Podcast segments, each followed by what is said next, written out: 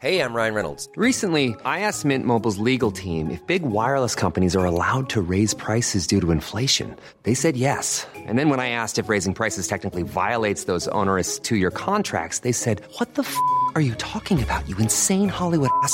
So to recap, we're cutting the price of Mint Unlimited from $30 a month to just $15 a month. Give it a try at mintmobile.com slash switch. $45 up front for three months plus taxes and fees. Promo rate for new customers for limited time. Unlimited more than 40 gigabytes per month. Slows. Full terms at mintmobile.com. Heraldo Podcast. Un lugar para tus oídos. Noticias del Heraldo de México.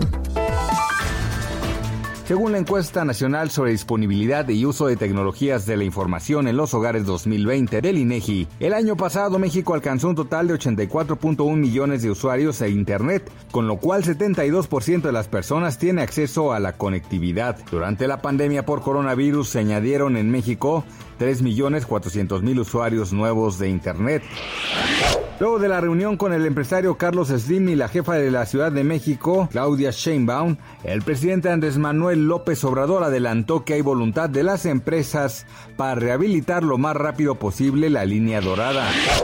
Medios de comunicación chinos informaron que el lunes comenzó el festival de Julin, ubicado en el sur del país asiático. Dicho evento es muy polémico alrededor del mundo porque los asistentes comen carne de perro, sacrificando alrededor de 5.000 canes durante los 10 días que dura la celebración.